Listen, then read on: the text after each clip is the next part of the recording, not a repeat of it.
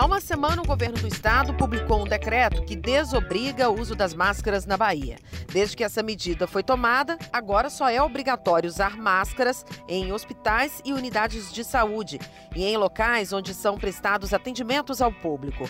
Essa medida foi tomada depois da redução de casos ativos da Covid-19. Também contribuíram o avanço na vacinação e a queda no número de pacientes internados. Tudo isso foi crucial para que o uso da máscara deixasse de ser obrigatório. Numa rede social, o governador do estado anunciou a desobrigação do item, também em ambientes fechados. Um dos critérios para a decisão foi a redução do número de casos ativos de Covid-19. Além disso, no sábado, o Laboratório Central da Bahia não registrou amostras positivas para a doença. Acontece que a decisão deixou muita gente com dúvida. Afinal de contas, onde eu devo usar máscaras? As crianças devem usar na escola? As empresas podem obrigar os funcionários a usar máscaras? São muitas questões em aberto e por isso, nessa edição do podcast Eu Te Explico, a gente conversa com três pessoas que acompanham o cenário da Covid-19. A primeira delas é a secretária estadual de saúde, Adélia Pinheiro. Também conversamos com o secretário municipal de saúde de Salvador, Décio Martins, e a terceira convidada é a pesquisadora do Centro de Integração de Dados e Conhecimentos para a Saúde da Fiocruz, Nayá Hortelã. Em 2020, ela colaborou com a rede Covida e pesquisou temas como o uso das máscaras no contexto da Covid-19, direitos reprodutivos e modos de transmissão e medidas para mitigar a disseminação da Covid-19. Eu sou Camila Marinho, repórter e apresentadora da TV Bahia, e este é o episódio 57 do podcast Eu Te Explico.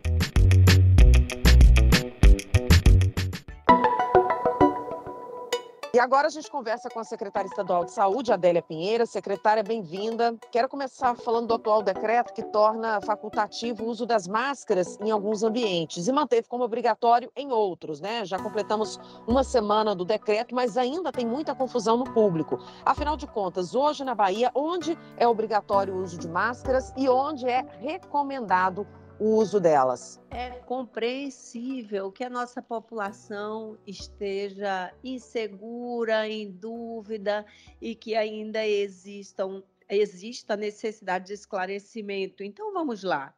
É, a regra é não há obrigatoriedade do uso de máscaras em ambientes abertos e em ambientes fechados onde é obrigatório o uso de máscaras? Em hospitais e todas as unidades de saúde, clínicas, UPAs, nas farmácias também. Por que isso? Porque nesses locais há uma chance de concentração de pessoas adoecidas com Covid, inclusive, e aumenta o risco de transmissão. Então, nesses lugares, todos pacientes, acompanhantes e trabalhadores estão obrigados a utilizar a máscara também em ambientes de prestação de serviços a pessoas pelos trabalhadores. Essa é uma medida de proteção à saúde do trabalhador, portanto, é uma medida de segurança ao trabalhador. E também, obviamente, naquelas situações em que há contato com indivíduos com confirmação de Covid e mesmo que assintomáticos. Então, essas são as situações em que ainda permanece a obrigação do uso de máscaras. Em outras situações, ela é indicada. Secretária, em, esmiuçando um pouquinho o decreto, em vários artigos há muita repetição do termo protocolos sanitários. É, sabemos hoje que protocolos sanitários geram as máscaras, que agora são facultativas, uso do álcool em gel, comprovante de vacinação. Quais são os outros protocolos sanitários? Os protocolos sanitários, no caso específico voltados à Covid, são aqueles é, que denominamos como medidas não farmacológicas de enfrentamento à pandemia Covid-19. Você já mencionou, né? É, o distanciamento é, social, a higienização das mãos com água e sabão ou com álcool, álcool em gel ou outro, e também ah, o protocolo, né? o protocolo que a gente chama cortesia respiratória. Obviamente que em todas as situações sempre precisamos alertar. Sintomáticos respiratórios precisam assumir a cortesia de proteção aos queridos de si, aos queridos dos outros e se reservar a ambientes coletivos, não é? Lembramos que uso de máscaras enquanto medida coletiva obrigatória emanada da autoridade sanitária estadual está previsto no decreto. Entretanto, permanece a liberdade individual de usar ou não usar máscaras de acordo com a própria decisão. Secretária, a senhora falou em distanciamento social. Dá para a gente ainda falar nisso, levando em consideração que não há mais limite de público em eventos e, por exemplo, grandes shows, as pessoas ficam naturalmente aglomeradas. Estádios de futebol, a mesma coisa. Dá para se falar nisso nesse momento, especialmente em que fica desobrigado o uso da máscara? Sim, porque é exatamente se recomendamos a prática, é uma atitude frente à sociedade, não é? De distanciamento social manter uma distância respeitosa de pelo menos um metro das pessoas, principalmente quando estamos comendo, conversando, bebendo, é bastante razoável como um aprendizado decorrente da nossa vivência de, da pandemia de Covid-19, não é? Então, se já alertamos que nessas situações em que a aglomeração não é possível manter o distanciamento entre pessoas ou que a circulação do ar é menor, né? Nessas situações, precisamos esclarecer as pessoas, ainda que não seja obrigatório o uso de máscara, há um risco que não podemos assegurar como risco inexistente. Lembrando, então, que as pessoas têm a prerrogativa de usar a máscara por decisão individual. Né? Essa é uma cultura que no Brasil, antes da pandemia, não existia, mas em países do Oriente, lembremos bem, antes da pandemia, em imagens na rua, quantos nós víamos de pessoas no Japão, na Coreia, portando máscaras, e a gente cá no Ocidente perguntava: olha, por que isso? Por que somos diferentes, né? Então, importante lembrar que esse pode ser um aprendizado e um exercício social de uso de máscaras e de etiqueta de distanciamento que nos protege. Não tenho dúvida, secretária, de que isso é uma mudança né, na nossa sociedade, no nosso estilo de vida, mas é claro, vai muito do bom senso de cada um, né? É importante que é, todos estejamos conscientes. Agora, secretária, eu queria tocar num aspecto específico do artigo 4 do decreto, que fala dos eventos desportivos, por exemplo, que podem ocorrer com presença de público, desde que atendidos, por exemplo, é, o controle de fluxo de entrada, comprovante de vacinação. É, por que, que eu cito isso? Eu estive recentemente no estádio e não me foi exigido comprovante de vacinação na entrada. Como é que está a fiscalização sobre essa questão? É importante tratar desse assunto. Cabe à instituição, empresa que realiza evento desse porte, cabe a verificação da situação vacinal, portanto, do comprovante de vacinação na entrada. Isso é bastante importante para dar segurança à nossa população não é demais lembrar que na Bahia, apesar do avanço que temos na vacinação da nossa população, fazendo o recorte de 12 anos e mais, nós temos em primeira dose uma cobertura de 90%, em segunda dose chegando perto de 84% e em reforço com 45% precisamos avançar. Ainda temos aproximadamente 3 milhões e 500 mil baianos e baianas que ainda não tomaram a sua vacina, seja em primeira, segunda ou terceira dose. Então, se faz imprescindível que na entrada desses eventos a verificação do estado vacinal seja feito como uma medida essa sim farmacológica de proteção coletiva à nossa população. Secretária, a senhora já trouxe aqui alguns esclarecimentos com relação aos pontos do decreto, onde é obrigatório, onde é recomendável o uso da máscara. No entanto, há muita dúvida com relação a empresas, né? As empresas particulares, elas podem obrigar que o funcionário use a máscara? É, fora as empresas, eu cito como exemplo aqui a Universidade Federal da Bahia, que decidiu tornar obrigatório continuar o uso da máscara dentro das suas dependências. É importante, Camila, termos em mente que a autoridade sanitária estadual é, é, a Secretaria de Saúde, representada por sua secretária, e o preconizado pela secretaria está presente no decreto publicado pelo governador e coassinado com os secretários que estão vinculados a esse tipo de, de, de preconização. Né? É, é óbvio que também precisamos lembrar a existência de legislação estadual voltada para a proteção do trabalhador, é uma outra forma de verificação da situação.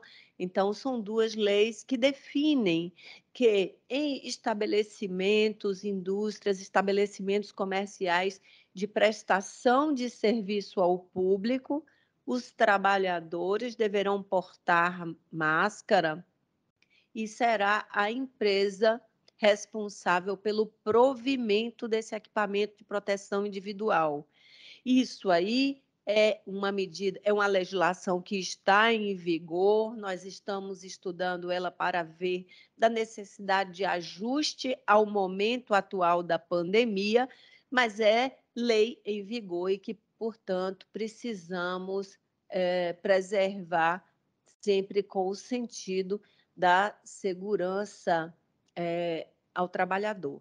Secretária, para a gente encerrar a entrevista, com a retomada dos eventos, é, muitos de grande porte já agendados aqui para Salvador, para o interior do estado, é, São João já confirmado pelo governador Rui Costa, como é que o estado está preparado é, para atuar caso tenhamos aí uma subida no número de casos depois desses eventos, desses grandes festejos?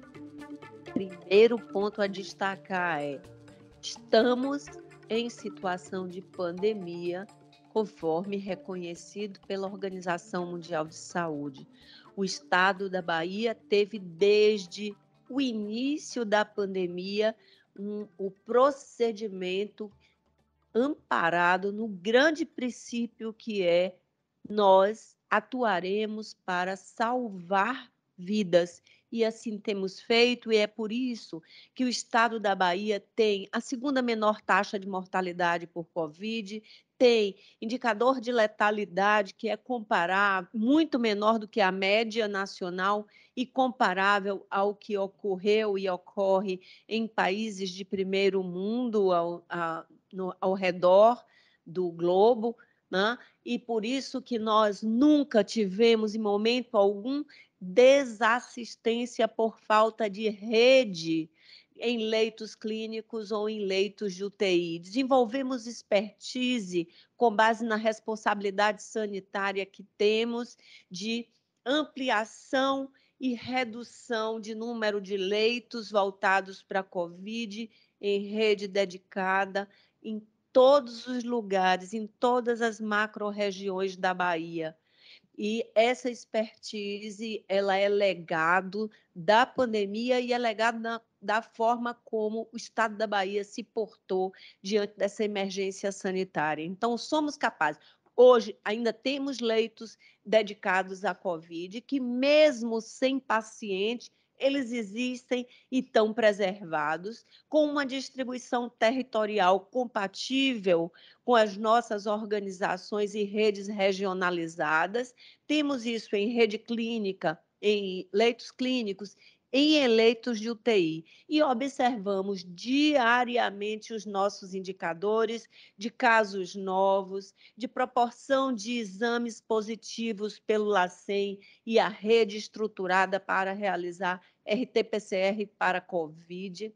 Diariamente observamos o número de pacientes internados em leitos clínicos e leitos de UTI e todos e também, claro, como o avanço da nossa cobertura vacinal nos vários grupos etários e considerando primeira, segunda dose de, de, primeiro reforço e segundo reforço para a população de maiores de 80 anos. Então, estamos olhando, se necessário for, não se, nos furtaremos a assumir as medidas não farmacológicas de proteção à nossa população, sempre lembrando dois pontos principais. Primeiro, a nossa missão é cuidar de gente, é salvar vidas. E segundo, vacinas salvam vidas. Vacina boa é vacina no braço. Secretária, muito obrigada por ajudar a esclarecer alguns pontos do decreto, por trazer à tona essas outras informações, que a gente siga com os números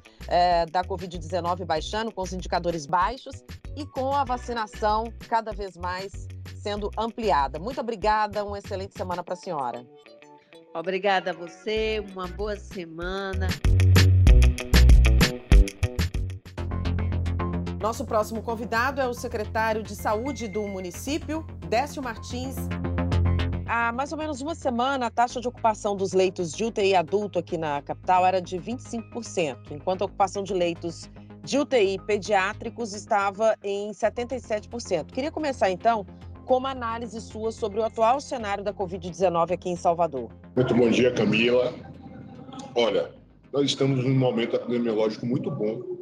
Eu penso que nesse momento, o principal fator a ser analisado são o número de casos e também o fator de transmissibilidade, que é o fator R. Então, vocês observem que foram liberadas máscaras, inclusive em espaços fechados, por conta da diminuição expressiva de casos. Estamos na Bahia com menos de mil casos ativos. Também é, o fator de transmissibilidade, que é o fator R, ele está em ponto 25, ou seja, para vocês entenderem, para haver descontrole epidemiológico, ele tem que estar acima de 1. Nós estamos em ponto 25 nesse momento, que é um dado muito bom também. Em relação à ocupação de leitos, ela segue estável para os adultos, mas para o público pediátrico, eu quero destacar duas coisas. Primeiro, que não necessariamente esse público ele está com Covid. Essas, esses leitos são dedicados a síndromes gripais, nós estamos no momento agora de síndrome, síndromes gripais, que são as SRAGs, síndromes respiratórias agudas. Então, nós temos tanto nesses leitos crianças com Covid, sua grande minoria, como também crianças com síndromes respiratórias, que são do momento agora de abril, maio e junho, por conta das chuvas. Então, estamos é, no momento epidemiológico bom, inclusive possibilitou, é uma defesa nossa, a retirada das máscaras. Na prática, como é que é possível evidenciar que as máscaras foram eficazes realmente no combate ao coronavírus aqui em Salvador? Olha, Camila, eu acredito que há um conjunto de fatores aí que, que de fato, ajudaram na pandemia. Primeiro que eu gostaria de destacar foi a vacinação.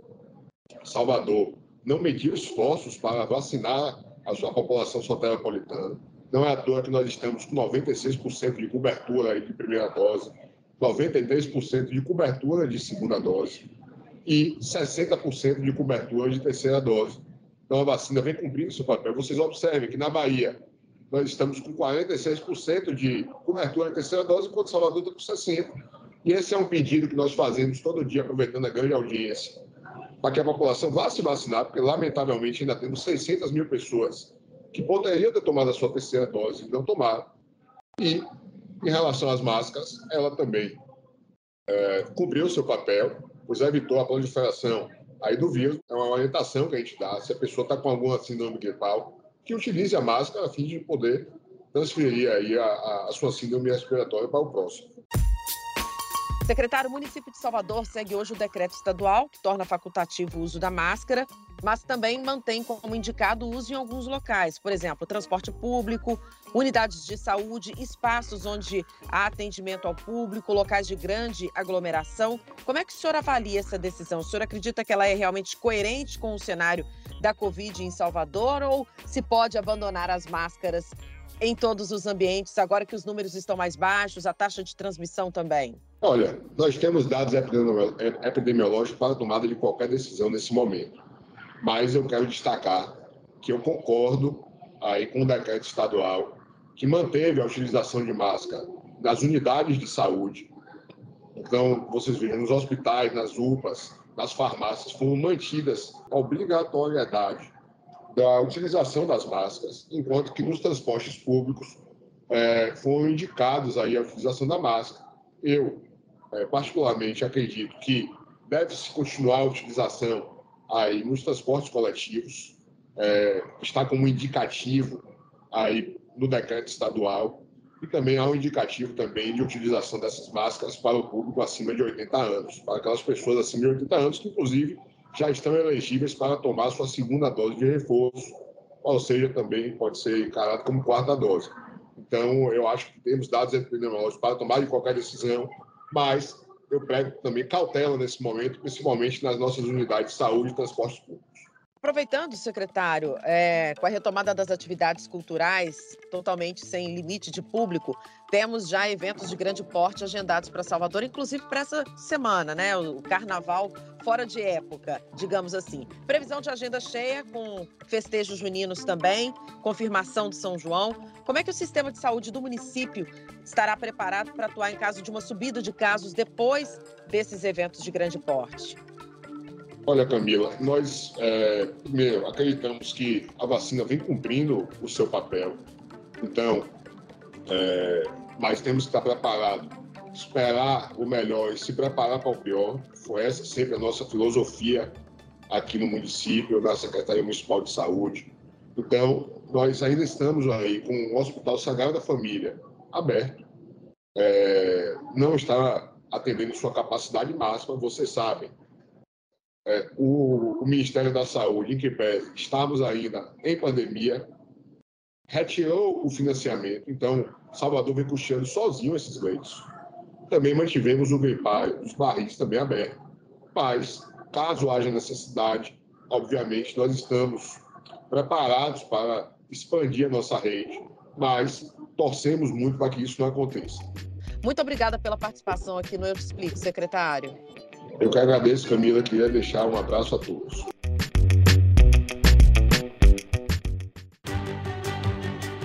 Eu chamo agora para a conversa Nayá Hortelã, ela que é pesquisadora. Em 2020, colaborou com a Rede Covida, como parte do grupo que pesquisou o uso de máscaras no contexto da Covid-19. E queria começar falando, Nayá, sobre essa sua experiência é, com a pesquisa da Rede Covida lá em 2020, naquele ano que a pandemia mudou as nossas vidas, né? Naquele momento, quais eram as conclusões mais importantes sobre o uso das máscaras nas nossas vidas? De lá para cá mudou alguma coisa? Bem-vinda. Oi, Camila. É, eu agradeço o convite. É um prazer estar aqui, poder colaborar de alguma forma. É, então, vamos lá, né? Em março de 2020, é, a, foi, teve o surgimento da rede Covida, né? que envolveu a colaboração de inúmeros pesquisadores, é, tanto aqui de Salvador, né, ligados à, à UFBA e também à, à Fiocruz, a outros, às outras universidades, alguns colaboradores também que estão fora do país. É, enfim, é, eu comecei é, atuando né, bem ativamente no grupo de síntese de evidências científicas, e eu fiz parte de três subgrupos, por assim dizer, né? Um deles foi sobre a utilização de máscaras. Naquela época, a OMS ainda não tinha feito nenhum tipo de recomendação a respeito do uso de máscaras, uh, mas alguns órgãos né, públicos já estavam com. Uh, tomando essas providências e, e fazendo esse tipo de recomendação, por ter algumas evidências já na literatura por conta de outros tipos de doenças respiratórias, né? Então, um, naquela época, a gente estava trabalhando muito com foco nas máscaras de tecido. Por quê? Uh, a gente sabia que haviam poucas máscaras né, de, de proteção mais efetiva, que são as N95, no caso, né, PFF2, e que essas máscaras deveriam ser uh, foco da população de imunossuprimidos, da população dos profissionais de saúde que estavam à frente, uh, também para quem é, era diagnosticado com Covid, os cuidadores dessas pessoas. Então, assim, tinha um rol de, de, de, de público que precisava utilizar as máscaras de mais alta efetividade e naquele momento não tinha é, como a população mundial começar a fazer uso dessas mesmas máscaras, né? Então, a gente começou a avaliar qual seria a possibilidade de usar um outro tipo de máscara acessível à população e que também fosse efetiva, né? Que tivesse é, capacidade de bloquear as partículas respiratórias. Então a gente começou a ver que sim, as máscaras é, de tecido eram sim efetivas, elas têm uma eficácia bem menor em comparação às máscaras N95 ou mesmo as cirúrgicas, mas elas têm uma certa eficácia e isso pode variar muito de acordo com o tipo de tecido, com o tipo de trama e também com a forma de uso, né? E a gente vê é, grande parte da população fazendo uso incorreto das máscaras, sejam elas é, de qual tipo for. De lá para cá, várias pesquisas começaram a ser realizadas para avaliar a eficácia dessas máscaras, né? De todos os tipos de máscaras que a população poderia estar utilizando. Então, é, tiveram dois estudos brasileiros, assim, que foram bem pioneiros é, nessa, nesse sentido. E um deles, que é o mais recente, ele avaliou 227 tipos de máscaras, tá? E eles verificaram que, de fato, as máscaras do tipo PFF2, N95, são as mais eficazes. Elas são capazes de reter cerca de 98% das partículas que vão estar no ar. Certo? Em segundo lugar, já ficaram as máscaras cirúrgicas. Então, aí com cerca de até 86% de eficácia, tá? E depois vieram as de próprio etileno, então, máscaras de é, três camadas.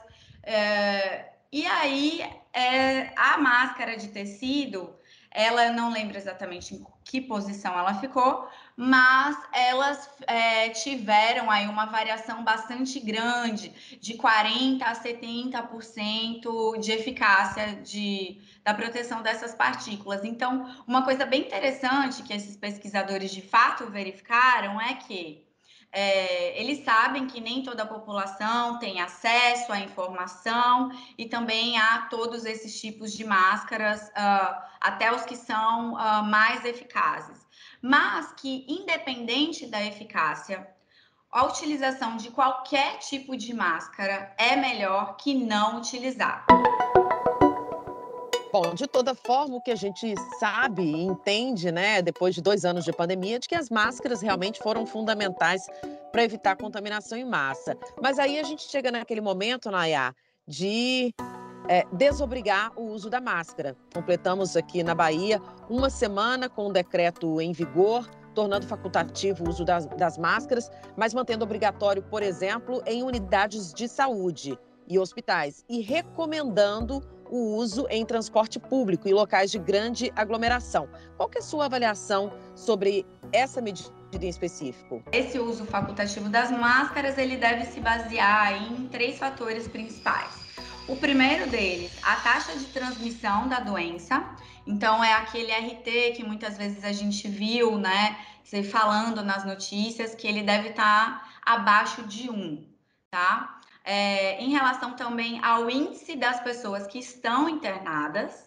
E o terceiro ponto, a proporção, né, o percentual das pessoas aí maiores de 18 anos é, totalmente imunizada. Na verdade, é, em relação à, à população que é vacinável, né? Então a gente tem que levar em conta também esse percentual da população que já é vacinável que está totalmente imunizada. Então, uhum. levando em conta que Salvador já tem aproximadamente 72% da população totalmente vacinada, ou seja, com pelo menos duas doses, a gente pode se pensar na liberação do uso de máscaras, ou seja, nesse uso facultativo ao ar livre, né?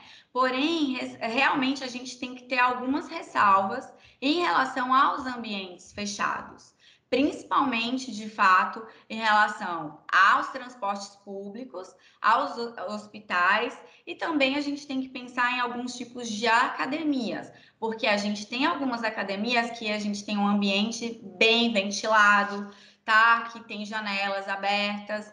Então, ok, mas a gente tem também academias que estão lotadas, tem horários de pico, que, que tem uma aglomeração de pessoas bastante intensa certo? E que tem ar-condicionado, ou seja, não tem nem janela disponível para estar tá abrindo.